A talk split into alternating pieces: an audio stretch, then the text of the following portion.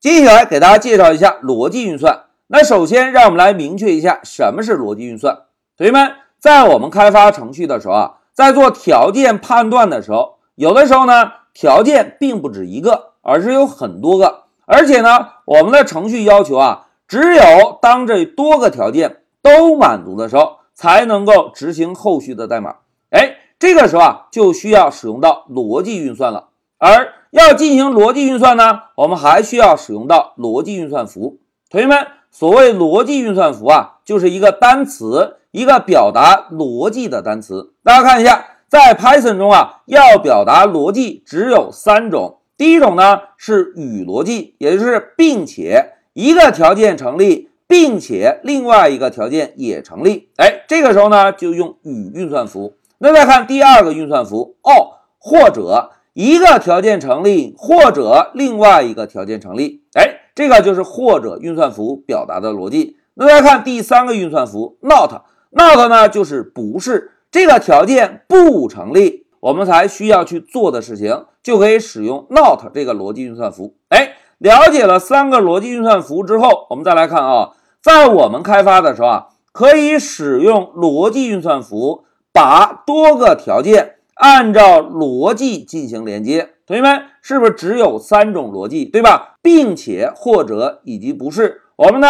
用逻辑运算符来连接多个条件，连接之后呢，就产生一个。更复杂的条件，那么我们程序在判断条件呢，就判断这个更复杂的条件。只有这个更复杂的条件成立之后，我们呢才执行后续的代码。哎，这个就是逻辑运算的用处。那接下来让我们简单看一下与或非这三种逻辑的语法。同学们要使用与运算符来连接条件的时候，我们呢就首先写一个条件，然后呢写一个 and。在 and 后面再跟一个条件，哎，这个就是与运算符的使用。同时呢，与运算符要求的是什么？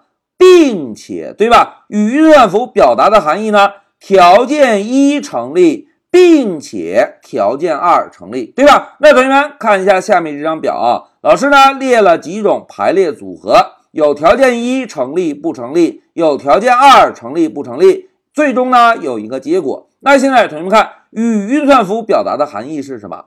并且，对吧？也就是必须两个条件都成立，得到的结果才是成立的。那如果有一个不成立，最终的结果怎么样？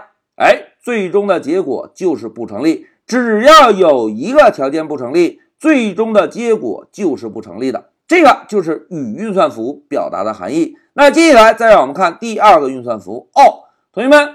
or 是不是或者的意思，对吧？要使用 or 运算符呢，我们就在条件一和条件二之间增加一个 or，阅读起来呢就是条件一成立或者条件二成立。哎，同学们，或者表达的意思是不是只要这两个条件有一个成立，那么拼接起来的这个大条件就成立了，对吧？那现在我们看一下下面这张表啊。只要有一个条件成立，那么大的条件就成立。那么我们看条件一成立，条件二成立，这个显然成立，对吧？条件一成立，条件二不成立呢？哎，同样也成立，因为或者要求的就是只要有一个条件成立，那么结果就是成立的。那什么时候不成立啊？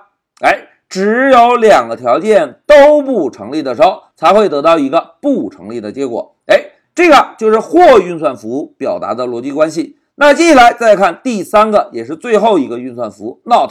同学们，not 这个运算符啊，不是用来连接条件的，而是把一个条件进行取反。原来是真的，取反之后就变成假的；原来是假的，取反之后就变成真的。这个就是 not 运算符的作用。哎，讲到这里啊，老师呢就给大家简单的介绍了一下。在我们程序开发时，什么时候需要使用到逻辑运算？